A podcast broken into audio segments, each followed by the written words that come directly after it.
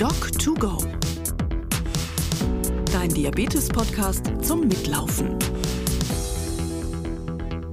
Zwölf Jahre alt ist Bastian Niemeyer, als er die Diagnose Typ 1 Diabetes bekommt. Aber statt zu verzweifeln, geht er die Krankheit kreativ an. Mit YouTube-Videos. Fast schon legendär das Video, wie er sich mit 13 zum ersten Mal einen Sensor in den Arm schießt. Sein YouTube-Kanal Diabetes ohne Grenzen hat inzwischen mehr als 10.000 Abonnenten. In dieser Episode von Dr. spricht Bastian mit Professor Thomas Danne, Chefarzt am Kinderkrankenhaus auf der Bult in Hannover. Es geht um Kindheit und Jugend mit Diabetes, um das erste Insulin in Deutschland und darum, wie Jungsein und Diabetes zusammenpasst. Laufen Sie wieder mit und haben Sie wieder 30 Minuten Spaß und Erkenntnisgewinn. Ja, hallo, guten Tag Bastian. Schön, dass du jetzt Zeit hast, mit mir ein bisschen spazieren zu gehen. Äh, Im Vorgespräch hatten wir beiderseits gesagt, wir duzen uns. Äh, einverstanden? Ja, auf jeden Fall. Sehr, sehr gerne. Gut, Bastian. Also ich bin äh, hier in Hannover. Bei uns heißt es ja das Kinderkrankenhaus auf der Bult. Äh, manche lachen immer darüber, weil Bult und Blut klingt ja sehr ähnlich, hat aber nichts mit Blut zu tun, sondern ist äh, eine, ein, eine eine Pferderennbahn gewesen, was die Bürger von Hannover dem Kinderkrankenhaus geschenkt haben, um da ein äh, Kinderkrankenhaus zu bauen. Und insofern heißt es deshalb Kinderkrankenhaus auf der Bult. Und das Schöne ist, dass wir sind hier mitten im Grün. Hier gibt es Biergärten und äh, ja, wunderbare Grünanlagen. Da laufe ich jetzt gerade durch die Gegend. Und wo bist du? Sehr schön. Ja, ich bin hier bei mir in Herford, da wo ich geboren wurde, zur Schule gegangen bin und auch gerade immer noch wohne, auch im Grün, nur mit Biergärten. Kann hier, da wo ich gerade gehe, leider nicht so viel äh, angeben. Also hier sind wirklich gerade nur Felder und Bäume um mich herum. Die letzte ja. Straße ist jetzt auch schon ein paar Meter weiter weg, äh, also mitten im Feld hier. Verstehe. Ja, also ich kenne dich ja schon ganz lange, allerdings eben nur immer per Video. Und was du vielleicht gar nicht weißt, äh, dass ich also insbesondere, glaube ich, eines deiner ersten Videos, wo du so zeigst, wie du dir selber ein Libre setzt äh, und davor erstmal so ein bisschen Angst gehabt hast und als du den Sensor dann gesetzt hast, hat er dann doch gar nicht wehgetan. Ähm, also dieser Glukosesensor, ich habe viele Patienten, die auch immer wieder Angst gehabt haben, sich so einen Sensor zu setzen. Und wenn die dann dich gesehen haben, wie du dich da selber überwunden hast und dass es dann überhaupt gar nicht schlimm war und, und wie erleichtert und wie, wie echt du auch gewesen bist vor der Kamera. Also das hat zahllose Patienten immer wieder begeistert. Sie haben, okay, also jetzt, wo, sie mir, wo ich das gesehen habe, probiere ich es auch. Und insofern bin ich schon seit langem ein Fan von dir. Ja, mega, Dankeschön. Das freut mich natürlich echt. Ja, das ist tatsächlich, ich glaube, es ist sogar mit eines meiner erfolgreichsten YouTube-Videos, auch wenn es eben schon mega alt ist und eins der ersten YouTube-Videos ist, was ich so gemacht habe. Und ja, krass, dass sie das auch bei, bei sich in der Praxis zeigen. Ich habe das auch schon von, von einigen Leuten gehört, vor allem eben so diese Stelle, was ich wirklich damals auch absolut nicht gespielt habe oder so, ähm, wo, wo, ich mich da einfach nicht getraut habe, mir den Sensor zu setzen, weil das war tatsächlich der allererste Blutzuckersensor, den ich mir so in meiner Diabeteskarriere mal gesetzt habe und das halt dann auch direkt vor der Kamera. Da hatte ich echt ein bisschen Schiss. Und ja, umso schöner, dass das dann auch in dem Sinne was gebracht hat, dass ich dann anderen Patienten damit natürlich dann auch noch helfen kann. Also freut mich ja, immer mega, sowas zu hören. Also ich glaube ganz einfach, weil es total authentisch war. Ne? Und dieses äh, echte Gefühl, glaube ich, das spielt irgendwo eine ganz große Rolle. Und ähm, das war ja einfach super. Wie, wie war denn das jetzt überhaupt? Wie, wie, wie bist du dazu gekommen? Also wie fing es mit deinem Diabetes an und wie bist du dann dazu gekommen, selber Videos zu deinem Diabetesmanagement zu drehen? Boah, ja, das ist eine gute Frage. Ich glaube, es, ich habe immer so ein bisschen erzählt, es war irgendwie so Langeweile in den Sommerferien. Und äh, ich habe mich schon immer irgendwie für Technik interessiert und so Video und so äh, fand ich da auch ganz spannend. Und da habe ich dann einen Kurzfilm darüber gedreht, wie ich die Diagnose Diabetes bekommen habe. Und daraus ist dann irgendwie so das erste Diabetes-Video entstanden. Ne? Noch, genau, damals, als ich die Diagnose bekommen habe, war ich zwölf. Ein Jahr später mit 13 dann eben dieser Kurzfilm. Daraus ist aber noch gar nicht mein Diabetes-YouTube-Kanal entstanden, sondern der kam dann erst quasi so ein bisschen später und auf den hat mich tatsächlich auch meine Diabetes-Beraterin gebracht, weil sie meinte, ah ja, ist ja ein super Video. Ich zeige das unseren äh, Patienten hier auch immer ganz gerne, aber wenn ich denen erkläre, wie die ihre Kohlenhydrate schätzen sollen und so, dann ist das zwar immer schön und gut, aber wenn die dann zu Hause sind, dann würden die sich das vielleicht manchmal gerne noch irgendwie wieder ins Gedächtnis rufen. Da meinte sie so zu mir, könnte ich nicht dazu mal ein Video drehen? Und ja, das war dann irgendwie so ein paar Monate später und das war dann letztendlich das erste Video auf diesem Diabetes-YouTube-Kanal. Und ja, so ist der Stein dann irgendwie ins Rollen gekommen. Wie war denn das überhaupt für dich, als du so das erste oder überhaupt gehört hast, also du hast Diabetes, wie war denn das mit deiner Diagnose? War das so das Klassische mit äh, Durst, Gewichtsverlust und viel auf Toilette gehen oder wie war das bei dir? In erster Linie war es vor allem so dieses ganz klassische mega viel Durst und dementsprechend wirklich alle ganz zum Schluss 20 Minuten, halbe Stunde spätestens auf dem Klo sein. Äh, obwohl ich mich in der Zeit irgendwie, also ich habe es im, im, na, rückblickend habe ich es schon dann irgendwie wahrgenommen, aber in, in dem Moment habe ich mich nicht krank gefühlt oder so. Das war ja. dann mehr auch irgendwie eine Zufallsdiagnose. Also wir waren sowieso beim Kinderarzt und äh, mhm. da waren wir da eigentlich durch mit, der, mit dem eigentlichen Grund. Und dann hat meine Mutter ganz am Ende nochmal gefragt, ob das denn normal sei, dass ich gerade so viel trinken würde. Und ähm, ja. tatsächlich war mein Kinderarzt, das war auch immer schon eine Diabetes-Schwerpunktpraxis. Und äh, da haben bei denen direkt alle Alarmglocken irgendwie aufgeläutet. Ja, und dann, nachdem ich eigentlich nichts ahnt zum Kinderarzt gegangen bin, hatte ich irgendwie so zwei, drei Stunden später nach einem Urintest dann halt die Diagnose Diabetes Typ 1 auf dem Tisch. Das da war am Anfang für mich erstmal in deiner Familie, der sowas hatte oder du warst bist nee. der erste oder, oder du kanntest das schon von irgendjemand anders aus deiner Klasse oder so oder wie war das? Äh, tatsächlich gar nicht. Also so, ich weiß noch, damals ein bisschen entfernter bei meiner Schwester, die zwei Jahre jünger ist. In der Klasse, da gab es auch einen Typ 1 Diabetiker, aber für mich war das bis zu dem Zeitpunkt eigentlich immer nur ja so, dass ich wusste, die Leute müssen irgendwie sich in den Finger pieksen und alleine das konnte ich mir zu dem damaligen Zeitpunkt irgendwie noch gar nicht vorstellen. Also ich wusste absolut gar nichts über Diabetes und das kam wirklich echt aus dem Nichts und hat mich dann auch am Anfang erstmal echt ziemlich mitgenommen tatsächlich. Ja. Naja, und äh, jetzt hast du ja sozusagen einen ganz besonderen Weg genommen, mit der Erkrankung umzugehen, nicht? indem du also letztendlich äh, diese Videos machst und mit vielen, vielen anderen Menschen mit Diabetes in Kontakt kommst. Äh, wie hilft dir denn dieses ähm, Videomachen in irgendeiner Weise auch selber besser mit äh, Diabetes klarzukommen oder was ist sozusagen deine Motivation, immer wieder neue Videos zu drehen und da weiterzumachen und die ganzen Sachen auszuprobieren? Also ich meine, du hast ja jetzt diesen eigenen YouTube-Kanal und das alles. Äh, was treibt dich da an?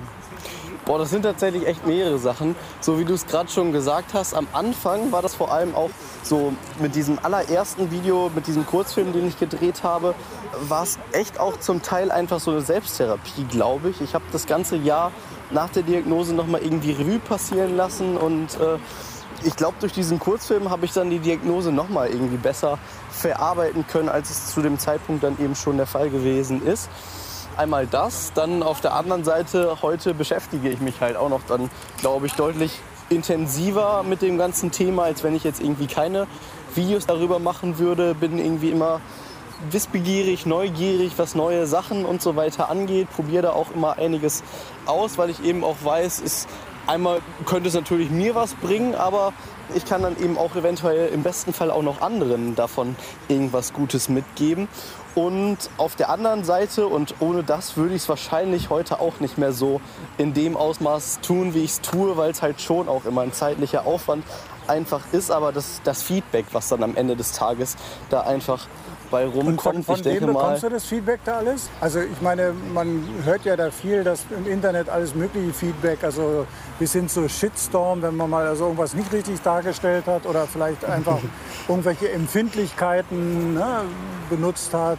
Gibt es sowas auch oder äh, Da ist meine Community bisher tatsächlich eigentlich sehr, sehr freundlich und umgänglich. Also vereinzelt tauchen da mittlerweile auch mal so ein paar eher negative Kommentare dann irgendwie auf.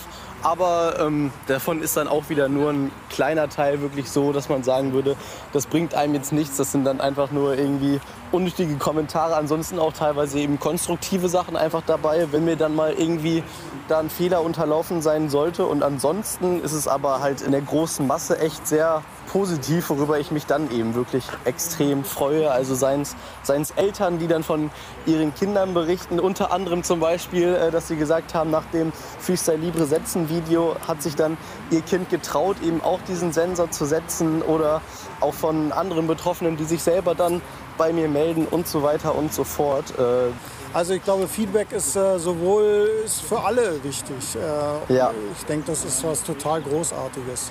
Aber das gibt einem dann immer viel zurück. Mich natürlich auch noch so ein bisschen interessiert ist, ich meine, ich erlebe das ja immer wieder, dass, äh, dass die Menschen mit Diabetes viele Phasen so durchmachen. Ne? Also gerade so äh, auch am Anfang der Erkrankung, dass man auch erstmal sehr sehr wütend ist, warum gerade ich und, und dass man das Gefühl hat, irgendwas ist irgendwie nicht richtig gelaufen oder dann eben so eine Phase der Traurigkeit durchmacht äh, oder wo man sozusagen ganz verzweifelt ist, bis man dann so ein bisschen hinkommt, dass man das Ganze akzeptiert und auch wieder so eine positive Sichtweise ins Leben findet. Wie war denn das bei dir? Ja, also bei mir war es dann am Anfang echt eine, eine mega schwierige Zeit. So, äh, das am Anfang zu akzeptieren war echt nicht so easy. Und äh, mhm. dann hat sich das aber glücklicherweise irgendwie sehr positiv entwickelt. Also dahingehend, dass ich halt heute sage, ohne die Diagnose hätte ich mich wahrscheinlich als Persönlichkeit einfach anders entwickelt und ich bin froh darüber, wie es jetzt so alles gelaufen irgendwie ist. Aber auch bei mir ist es natürlich ganz normal, dass auch mal irgendwie schlechtere Phasen wieder kommen, sei es jetzt aufs ganze Leben bezogen oder auch auf den Diabetes. Also das ist auch immer so ein, so ein kleines Auf und Ab eben, aber so unterm Strich ging es eigentlich seit der Diagnose dann immer nur bergauf. Dir ist schon klar, dass du so eine Art Vorbildfunktion auch hast. Nicht? Also ich bin ja sicher, dass gerade deine Community sagt, was der Bastian da macht, ist klasse und äh, dass du so eine gewisse Vorbildfunktion hast, weil du ja auch zeigst, es geht immer wieder voran, es gibt immer wieder neue Sachen, die man ausprobieren kann und eben so ein grundsätzlich so einen Optimismus verbreitest. Das ist auf jeden Fall so die Message, die ich unterm Strich auch äh, eigentlich in allen meinen Videos irgendwie transportieren will oder die auch, glaube ich, ganz oft irgendwie dann letztendlich so, so rüberkommt, wie, wie ich das zum Glück auch immer mal wieder von Leuten höre. Ja, also mittlerweile ist mir diese Vorbildsrolle wahrscheinlich ja echt schon bewusst geworden. Am Anfang hätte ich das halt so auch nicht erwartet, wie es jetzt so in diesem Ausmaß dann dazu gekommen ist. Aber ja, das ist tatsächlich anscheinend so geworden. Ja, ich habe mich jetzt hier gerade in eine Sackgasse gelaufen. Also es war ein schöner Wald, aber man kommt manchmal auch in Sackgassen. Ich muss hier mal umkehren. ähm, hast du das auch mal erlebt, so Sackgassen in, in, in, deinem Leben mit Diabetes, so Trotzphasen, so Phasen, wo es nicht weiterging? Und was hat dir da so geholfen? Ja, so, so richtig krass irgendwie eine Trotzphase ist es da, da glaube ich, nicht gekommen. Mag vielleicht auch daran gelegen haben, dass ich ja dann auch erst in etwas höherem Alter, also so mit zwölf, die Diagnose bekommen habe. Ich wusste halt damals schon irgendwie. So, die älteste Frau, von der man weiß, dass sie Typ 1 Diabetes gekriegt hat, ist 90 Jahre alt. Also insofern äh, kann ich nur sagen, äh, höheres Alter, davon bist Ach. du weit entfernt. Aber gut, im, im Mittel kriegen äh, Kinder und Jugendliche mit elf Jahren Diabetes. Insofern bist du noch ganz gut im Mittel sehr, drin. Sehr im Durchschnitt tatsächlich, ja.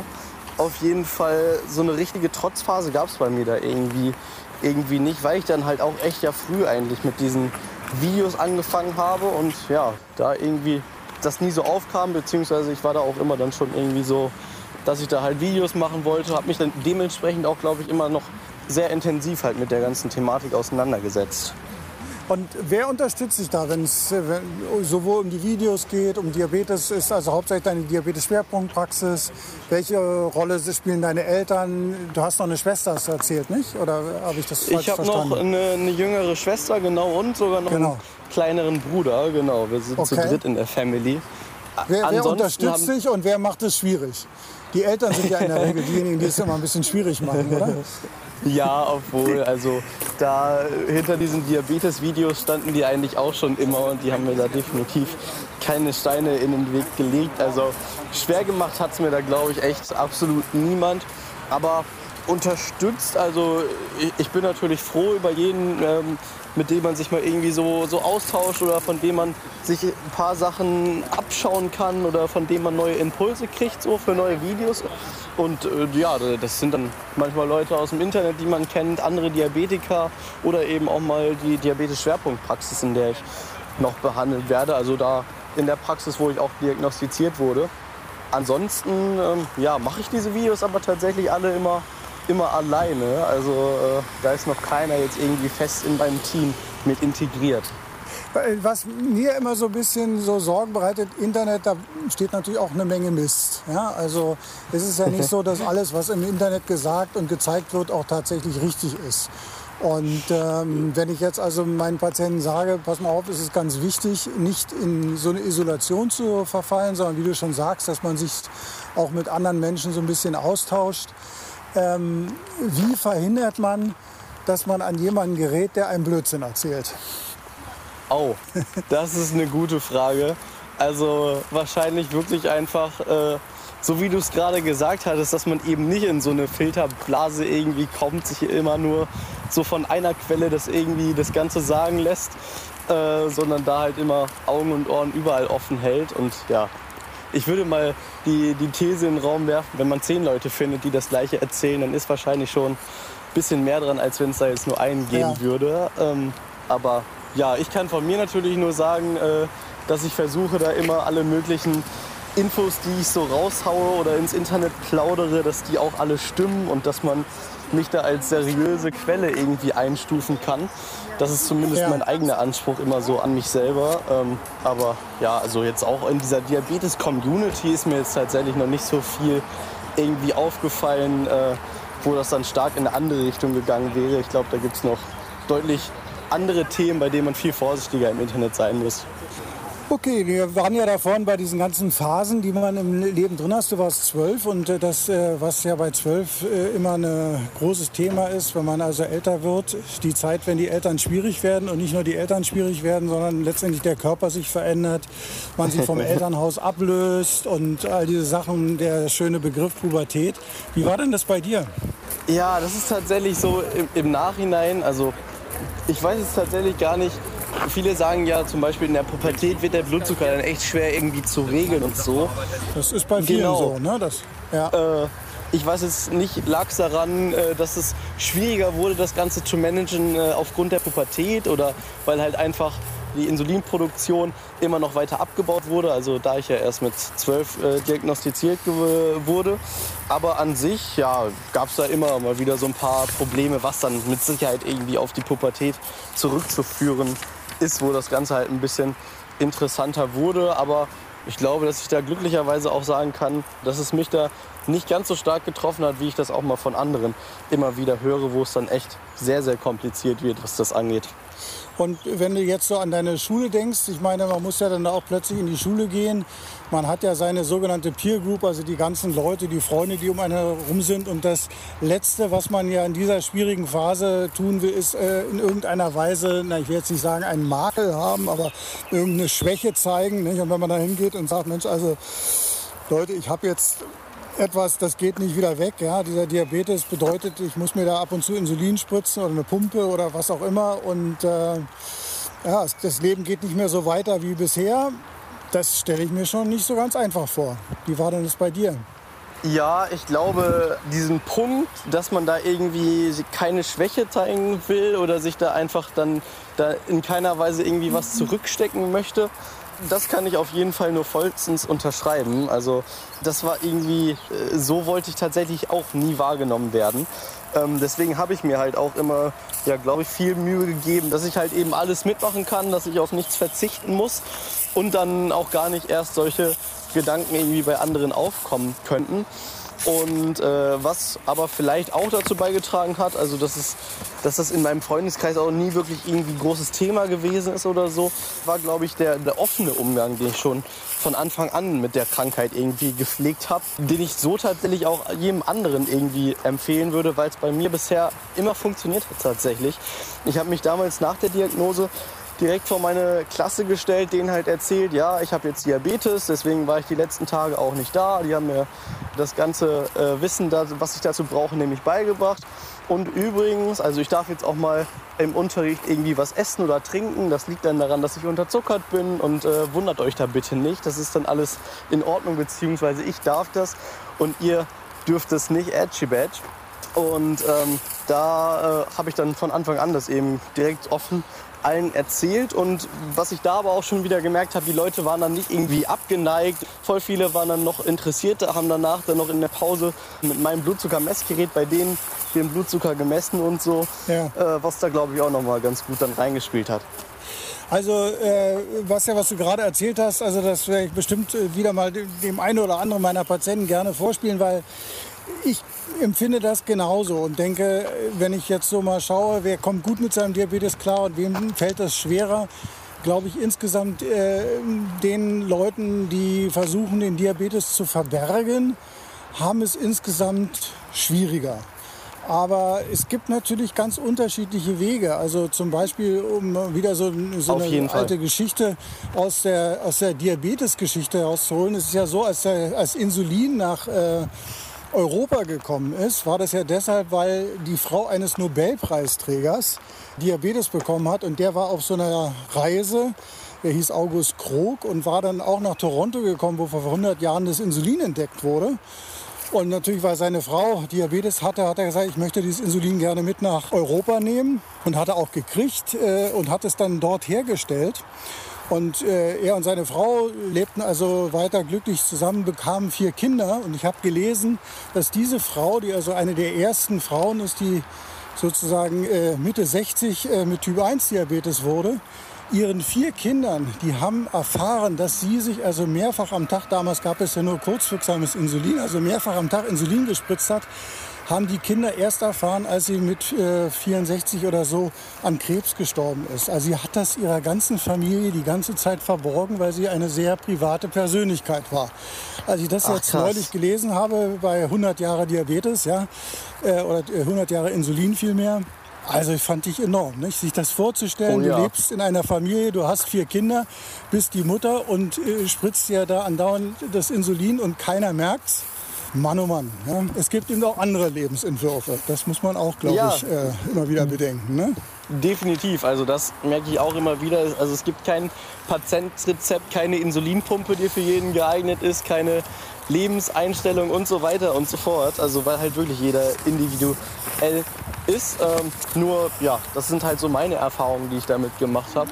Und deine Erfahrungen, das ist natürlich nochmal ein anderes Thema, auf das ich gerne kommen will. Du hast ja den Medienpreis der Deutschen Diabetesgesellschaft gekriegt äh, für deine Arbeit, für deinen Videokanal. Das ist ja eine tolle Sache. Also wie viele Follower folgen dir da jetzt im Moment? Oh ja, das war wirklich sehr, sehr cool, äh, als ich da diesen Medienpreis in Mannheim gekriegt habe. 2017 mhm. war. Das ist jetzt auch schon ein bisschen her, aber ja, da habe ich mich echt krass gefreut. Äh, und ja, aber jetzt, äh, gerade letzten Donnerstag, da habe ich die 10.000 Abonnenten auf meinem YouTube-Kanal geknackt. Also klasse. jetzt die erste, ja die fünf äh, Stellen voll gemacht. Ja, ja da habe ich mich auch definitiv gefreut. Bin ich, also ich wusste, dass es halt irgendwann jetzt bald darauf hinausläuft. Man sieht das ja immer, wie der YouTube-Kanal dann regelmäßig wächst. Und aber als ich dann am Donnerstagmorgen aufgestanden bin und da dann wirklich so diese 10.000 stand, da ist mir, ja, da konnte ich die nächsten 30 Minuten auf gar keinen Fall erstmal aufhören zu lächeln. Das glaube ich dir sofort. Also herzlichen Glückwunsch. Das, das klingt danke, wahnsinnig danke. viel. Ja, also 10.000. Wow. Ja, wenn man sich das wirklich mal auf einem Haufen so vorstellt, äh, dann ja. ist das ja auch. Das sind schon einige Leute.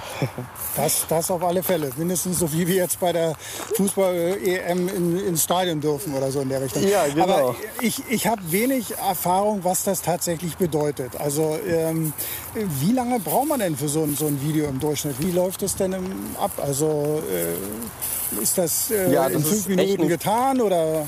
Das ist echt eine gute Frage. Leider ganz so schnell kriege ich es auch nicht hin. Ich bin ja. ja mit der Zeit ein bisschen schneller geworden, zum Glück. Aber auch so, ich glaube jetzt pro Video durchschnittlich irgendwie sind das wahrscheinlich fünf bis zehn Stunden so grob über dem Daumen geschätzt. Ansonsten, also ich bringe jetzt alle zwei Wochen ein Video, immer am Sonntag raus. Zeitlich würde ich da auch gar nicht mehr schaffen. Dann gibt es aber auch wieder andere Videos, da nehme ich mir dann wirklich viel Zeit, da habe ich dann richtig Bock drauf.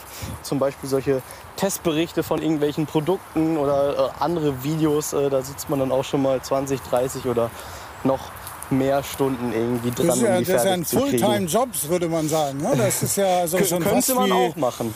wie ein Hollywood-Regisseur braucht. Ja? Also, äh, Mann, oh Mann. Äh, aber sag mal, du hast doch jetzt gerade das Abi gemacht. Äh, bleibt denn da noch Zeit dann für eine Ausbildung, wenn du sozusagen da über 30 Stunden für so ein, so ein äh, YouTube-Video brauchst?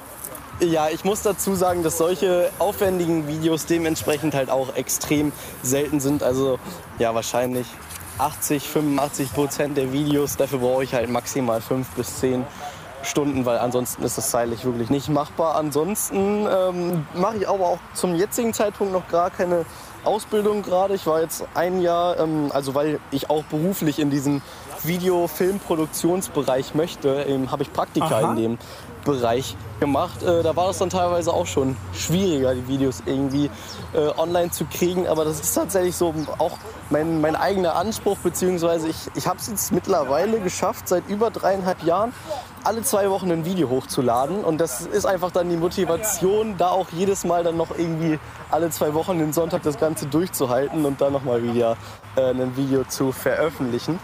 Auch äh, ja, wenn das eventuell das eine oder andere Mal zeitlich dann ein bisschen, bisschen knapper ist, Und willst du das später mal so richtig, also dein Hobby zum Beruf machen? Also ist das so ein bisschen der Plan oder wie muss Genau, also jetzt nicht die Diabetes-Videos, das soll am besten irgendwie, so stelle ich mir das zumindest gerade vor, immer als Hobby so nebenbei irgendwie laufen. Aber an sich so ähm, Video, Werbefilm, Produktion, das ist so das, was mir gerade vorschwebt. In dem Bereich habe ich mich sogar auch schon vor ja, mittlerweile zwei Jahren selbstständig gemacht und gehe da jetzt gerade, äh, nachdem ich jetzt alle Praktika in dem Bereich beendet habe, auch kann ich meinen Fokus voll auf das ganze äh, Thema fokussieren. Äh, also da soll es auf jeden Fall jetzt immer weiter noch in die Richtung gehen. Und ich kann glücklicherweise sagen, dass es bisher auch schon sehr gut läuft. Toll. Bleibt denn da überhaupt noch Zeit für andere Hobbys oder Reisen oder was machst du sonst noch mit deiner Zeit? Da wird's eng. Ich nehme dann natürlich die Zeit, um mich im- immer wieder mit Freunden und so zu treffen und so. Und ansonsten gehe ich noch mal, versuche das meistens so zweimal die Woche noch hinzukriegen, laufen zu gehen. Aber ja, tatsächlich ist dann die Zeit schon relativ begrenzt. Also großartig andere Hobbys jetzt neben generell Filme machen, habe ich da an der Stelle tatsächlich auch nicht mehr.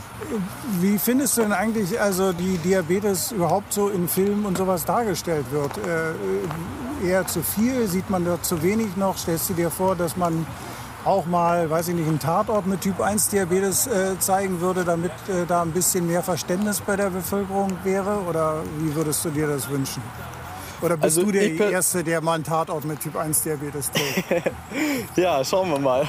Ansonsten, ich fände es immer mega cool, wenn man, wenn man Diabetes irgendwie so in solchen Serien oder Filmen mal sieht, auch wenn es teilweise dann wissenschaftlich gesehen äh, ja teilweise ein bisschen verzerrt irgendwie dargestellt wird. Aber ähm, ich finde es dann trotzdem meistens so, so cool einfach, äh, dass es überhaupt dann irgendwie mal mit da drin ist, dass ich das unterm Strich auf jeden Fall sehr positiv sehe und äh, ja, ich, ich habe zum Beispiel so eine Lieblingsserie, eine Anwaltsserie. Und als da mal Ja. auch dann ein Fall mit Diabetes behandelt wurde, ich fand das super cool, habe ich tatsächlich auch dann ein YouTube-Video zu gemacht. Ähm, Ja. Also von mir aus kann es da auch immer noch mehr irgendwie dann in der Richtung geben, obwohl, äh, also ich sehe das immer mal wieder. Also es ist zum Glück jetzt auch nicht keine absolute Seltenheit, zumindest so in meiner Wahrnehmung. Nee, sehe ich auch ganz genauso. Und aber ich denke, das ist sicherlich eine Anregung, das noch mehr zu machen, weil ich glaube, gerade durch so äh, eben auch populäre Darstellungen äh, im Fernsehen, in Fernsehserien, im Stream, ähm, ist eine gute Art, Menschen über Diabetes zu informieren und, und vor allen Dingen auch viele Vorurteile auszuräumen, nicht, die es ja immer noch gibt. Auch, auch zum Beispiel, als jetzt da letztens beim Super Bowl eine Diabetes-Werbung lief, äh, Ja. habe ich das mega cool gefunden. gibt ja auch jede Menge Leistungssportler, die äh, Typ 1 Diabetes haben. Jetzt ist ja gerade Fußball-Europameisterschaft. Äh, Nacho in der spanischen äh, Mannschaft hat ja auch Typ 1 Diabetes. Er hatte auch bei der so. WM Ah, ein das tolles Tor geschossen. Ja, ja, also es gibt äh, überall eine ganze Menge, was man, finde ich, noch viel mehr auch publik machen musste. Aber Auf jeden Fall. ja, so ein bisschen abschließend, ähm, was wäre denn so, wenn du einen Wunsch frei hättest äh, zum Thema Diabetes, was wäre das denn? Oh, ich jetzt so als, als Technikbegeisterter denke da jetzt Ja. irgendwie direkt schon eigentlich irgendwie an so ein Closed-Loop-System, was halt, ja, wo man als Anwender irgendwie so gut wie gar nicht mehr irgendwie eingreifen muss, was mir im Alltag dann äh, so gut wie jeden Aufwand dann irgendwie mit dem Diabetesmanagement abnehmen würde. Das wäre jetzt, war jetzt tatsächlich gerade so, was mir als allererstes da in den Sinn kommen würde. Äh, aber also mich würde da jetzt auch mal interessieren, was sagst du als Diabetologe Ja. dazu? Du wirst lachen, wir haben beide genau den gleichen Wunsch und äh, wir machen ja bei uns in Hannover eine ganze Menge Forschung auch zu diesem Thema Closed Loop und ich glaube, das ist genau der Knackpunkt. Äh, ich glaube, gerade auch in, der, in dem letzten Jahr sind riesige Fortschritte gemacht worden bei dieser sogenannten Oh ja. automatischen Insulindosierung, aber auf der anderen Seite äh, hängt es eben auch sehr am Erwartungsmanagement. Das heißt, wir müssen eben auch davor den Leuten hüten, dass wenn sie eben Closed Loop hören oder automatische künstliche Bauchspeicheldrüse, dass das eben nicht bedeutet, dass sie nichts mehr machen müssen, sondern es ist immer noch mit einer Menge Arbeit verbunden, egal ob man das jetzt als Looper im selbstgebauten Gerät macht oder ein kommerzielles Gerät macht. Ähm, äh, ich finde, es ist toll, was man damit für äh, Zuckerwerte erreichen kann. Das ist wirklich großartig. Die Zeit im Zielbereich nimmt toll zu. Aber es ist eben immer noch eine ganze Menge Arbeit und ich glaube, da äh, ist es wahrscheinlich richtiger, man nimmt es so wie Bill Gates, der ja da auch so ein berühmter Computermann ist, der sagt immer, man äh, überschätzt immer, was in den nächsten zwei Jahren passiert und unterschätzt, was in den nächsten zehn Jahren passiert. Und ich glaube, so ist es mit der künstlichen Bauchspeicheldrüse. Das wird in den nächsten zwei Jahren noch nicht das Gerät sein, was du dir da wünschst, dass es praktisch alles selber macht. Da müssen wir wahrscheinlich eher in die nächsten zehn Jahre gucken. Aber auf der anderen Seite, die Zeit geht einfach wirklich rasch voran. Es passiert wahnsinnig viel. Ich mache jetzt seit über 30 Jahren Kinderdiabetologie und wenn ich zurückdenke, was in dieser Zeit alles passiert ist, ich gehe jeden Morgen fröhlich zur Arbeit, weil ich sehe, wie toll sich alles ändert, wie schnell sich alles ändert, wie viel besser es alles geworden ist. Aber klar, es, gibt noch einen langen Weg. Es gibt noch viele Wünsche, die wir da erfüllen müssen. Ja, die Zeit ist so ein bisschen rum. Es hat mir jedenfalls wahnsinnig viel Spaß gemacht mit dir. Ich äh, hoffe, dass wir uns jetzt äh, ja, bald häufiger über den Weg laufen. Äh, wie gesagt, ich bin auf deine nächsten Videos sehr gespannt und äh, ja, freue mich auf ein baldiges nächstes Mal. Das hoffe ich genauso und ich kann mich dem nur anschließen. Ich fand es auch super entspannt hier abends mit dir zu reden und zu spazieren zu gehen, zumindest virtuell. Genau, ich bin jetzt hier wieder in meinen Biergarten zurückgekehrt und äh, werde mich jetzt mal hier Ja, ein bisschen hinsetzen und äh, noch ein bisschen einen schönen Abend genießen. Also mach's gut, Bastian. Schönen Abend Tschüss. dir noch, wollte ich Tschüss gerade sagen. Ciao. Ja, ciao. Auch für diese Episode von Doc2Go bedanken wir uns wieder für die freundliche Unterstützung bei Böhringer Ingelheim, der IKK Klassik, der Allianz und bei Dexcom. Bastian Niemeyers YouTube-Kanal finden Sie unter Diabetes ohne Grenzen und unseren Podcast Doc2Go auf Spotify, Apple und Google Podcasts und so weiter und so weiter. Bitte hinterlassen Sie doch gerne ein Sternchen und eine Rezension bei Apple Podcasts. Bis in zwei Wochen. Dann geht es wieder um Diabetes Typ 2 mit dem Schwerpunkt Folgeerkrankungen und Medikamentierung. Bis dann und auf Wiedergehen. Doc2Go. Dein Diabetes-Podcast zum Mitlaufen.